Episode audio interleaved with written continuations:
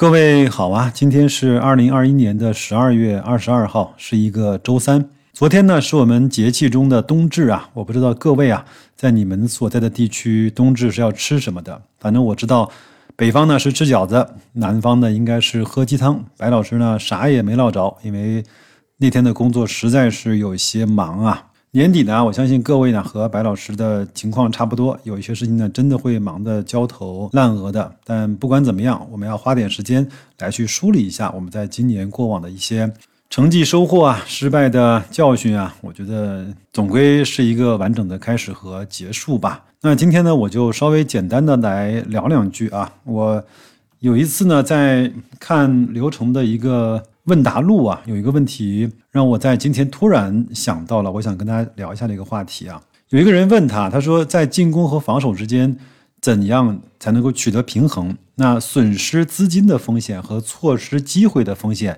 消除任何一个呢，都会让你暴露在另一个风险的敞口下。你是怎么平衡的？刘成说啊，损失资金的风险和错失机会的风险啊，包括消除任何一个，都会让你暴露在。另外一个风险敞口下，这个说法呢，他认为是不对的。要做好投资啊，听好了这句话啊，我们要第一件学会的事情就是，风险和收益并不总是对称的。无论你是从事的哪一个行业，工作久了之后呢，你一定会发现，有一些活儿啊，又累又不赚钱，而且风险还大；而有一些活呢，则恰恰相反。这个呢，我并不是想。贬低某一个行业，我是想说，我只是想拿来啊，去打一个非常粗浅的比方啊。现在在大街上有很多外卖的小哥，他们确实是非常辛苦，赚钱呢又不算特别的多，但是他们承担了非常大的风险啊，一个是安全风险，一个是。整个被平台啊各种算法所裹挟的风险。第三个呢，他们其实承担的最大的风险啊，就是自己啊人生进阶的机会风险。我们要知道，做一个外卖小哥啊，基本上你就没有任何的机会再去思考你未来想要做什么样的发展。你干一天事情就拿一天的工资。你早上不出去跑，你今天就没有收入。这个呢，对白老师来说，我认为是这个工种呢，它比安全的风险更大的一个风险。转换到投资上呢，其实也是一样的。如果说用那些错误的方法，每天耗费大量的时间去做那些无意义的这种操作，或者是呃追涨杀跌，或者是跟那些概念股或者跟那些所谓的大神去投资炒股票的话，你损失的不单单是你的收益风险，而且是你在这个里面你失去了更多的去呃找到对的方法，用对的理念去进行投资的这种复利的时间的机会。就像呢，作者说，在你的实际工作中啊，并不是每一分相同的付出都有着相同的回报。我们都知道，二八原理在每一个行业几乎都像铁一般的在存在。那么，在投资的世界里呢，收益和风险不对称的现象也一样存在。正如啊，有一些人比你聪明，还比你努力；而有一些人呢，比你笨，而且还比你懒。高风险高回报，低风险低回报。与高风险低回报和低风险高回报四种状态呢同时的存在，这才是你我所面对的真实的环境。我们刚才所提到的这种香港市场的部分蓝筹股以及内地市场的部分可转债，目前呢就有着很明显的收益和不对称的特征。当然，我相信它的潜台词是收益呢更确定性啊，风险呢很低。但是这篇文章呢是发表在二零二零年的四月份，所以。不能够作为各位当下进行投资的依据，好吧？下面呢就是进入白老师的闲扯的时间啊。最近一段时间呢，一直在社群里呢跟我们的小伙伴啊一起在沟通啊。很多人呢都私信我说：“白老师啊，你现在变得这么的保守啊，都不敢提任何的个股，整天呢就会给我们讲这些所谓的低估值、这些 ETF 的定投也好，或者说网格交易也好，你现在是不是变得？”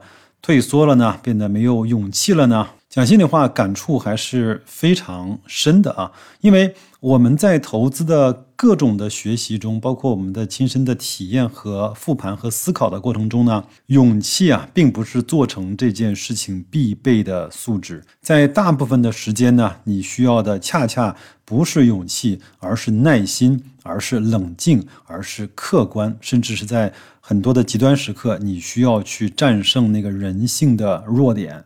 我相信听白老师节目超过一段时间的朋友呢，一定都知道，追题材、追概念、追热点，它从中长期来看是没有办法获得持续稳定的收益的，甚至你连你的本金都未必保得住。而从大量的数据回测来看，只去做那些低估值的 ETF 指数基金的投资，从长期来看，它是可以获得还算不错的收益的。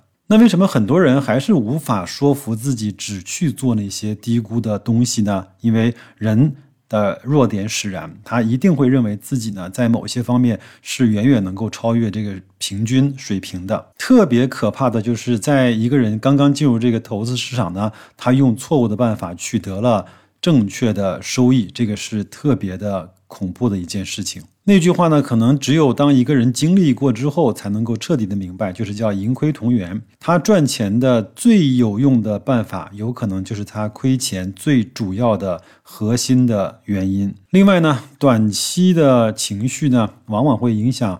人们长期的判断和决定，就像刘成说的一样，这些港股的低估和可转债的机会，请问哪一个不是惨烈的下跌或者是长时间的阴跌才到了低估值这样的一个程度呢？谁自打生出来就写了低估两个字吗？那所以呢，我们在去选择低估标的的时候呢，必然会受到很多的煎熬，看着好像合理了，你要不要下手买到一个低估的？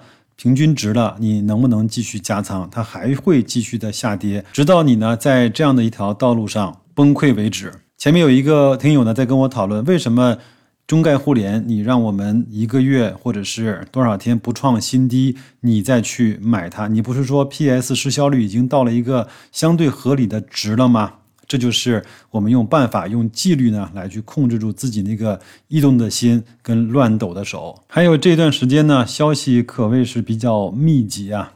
比方说前面的降准，比如说 LPR 的这种降低，还有呢，国家也是号召一部分优质的公司呢，去呃扶持或者是收购一些现在看起来比较困难的资产，包括这段时间。的地产已经从底部呢，已经慢慢的走上来了。另外，我也相信，在每年的年初啊，整个贷款的这种体量释放出来之后呢，对房地产、对社融、对消费、对经济、对实体经济的这种资金的补充呢，都会带来一个正向的作用。但是，我想告诉你的是，你如果以为这样地产就能够。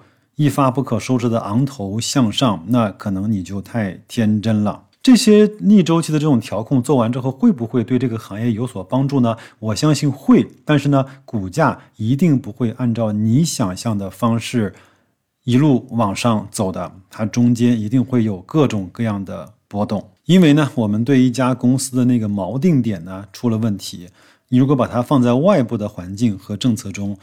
那就和去看这个公司内部的质地和它内生性的增长的锚点上出现了比较大的偏差。最后呢，白老师想讲一个最真实的感受啊，在投资这件事情上呢，我们一定要经历几个阶段。这几个阶段呢，我非常清清楚楚的都经历过，我知道哪些事情是属于哪一个阶段干的事情。第一个呢，就是自己无所不能，买哪只股票哪只股票就涨，看图形也涨，分析基本面也涨，这是第一个阶段，觉得自己无所不能。第二个阶段呢，就是觉得自己能力有限，发现这个呢也看不懂了，那个呢也不会用了，自己以前用的那些招数呢也基本上都不灵了。最后一个阶段呢，就是在这个市场中待了太多年之后呢，就会认为自己啊啥也不是。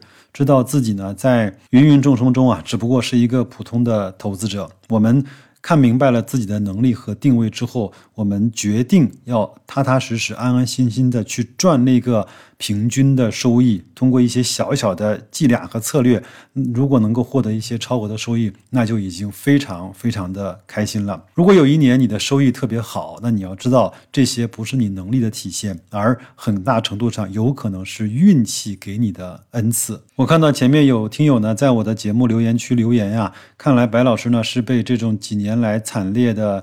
持续的阴跌啊，给击溃了，整个精神呢也就崩溃了，开始已经不相信个股的投资了。我只能说呢，你说的有道理，咱俩各自开心就行，好吧？那就这样。如果各位呢想到白老师的社区来看一看，咱们继续的守望相助，互相加持。再见，各位。